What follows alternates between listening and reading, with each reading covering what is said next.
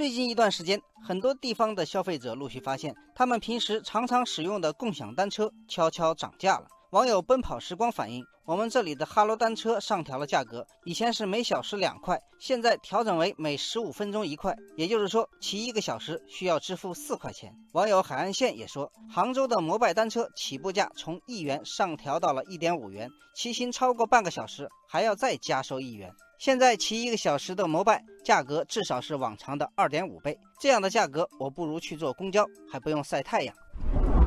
网友无忧无虑说：“除了共享单车涨价的，还有共享充电宝，而且共享充电宝企业也不通知涨价，只有当用户扫描二维码进入租借页面后，才能显示价格。有品牌开出了每小时五到六元的高价租金，最高收费已经达到每小时八元。”网友七公主说：“我们日常扫描二维码时，很容易忽视价格上的变化。最近几次租用充电宝，已经快赶上买一个充电宝的钱了。如果能提前明确告知，我肯定不会花这个冤枉钱。”网友于飞质疑：“我租了共享充电宝，那么就是和共享企业达成了合约关系，涨价应该在我使用前就明确告诉我，而不是我付费前才告诉我。我想知道这算不算违约？”网友华祥义说：“我们去购买任何产品，都会先查问咨询价格。如果店家事先不告知或者欺骗，无疑应该被问责。但我们事先不看价格，使用之后觉得贵，说商家没有提前告知涨价，也许有点苛求。”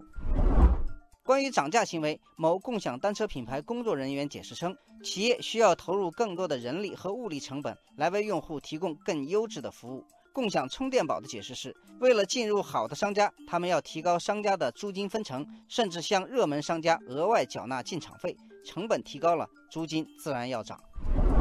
网友花开花落说，共享单车涨价尚在可以承受范围，充电宝这个就太贵了。共享经济的初衷就是要拉低费用，既然涨价超过了我的承受能力，不好意思，我以后自己带充电宝出门了。网友丹青兰说，消费者的抱怨可以理解。过去享受过的便宜服务突然提价，心里总是难免不爽。但冷静下来想想，其实这都是正常的市场行为，应该尊重企业的自由定价权。如果谁觉得太贵不合适，不租不用，用脚投票就是了。网友红土乡音说：“一个理性的企业肯定会评估成本、供需多方面因素，给出他们认为合理的价格。在自由竞争的市场环境下，企业不可能拥有为所欲为的定价权。”因为如果真的高到离谱的程度，消费者全都不买账，那企业无异于自断前程。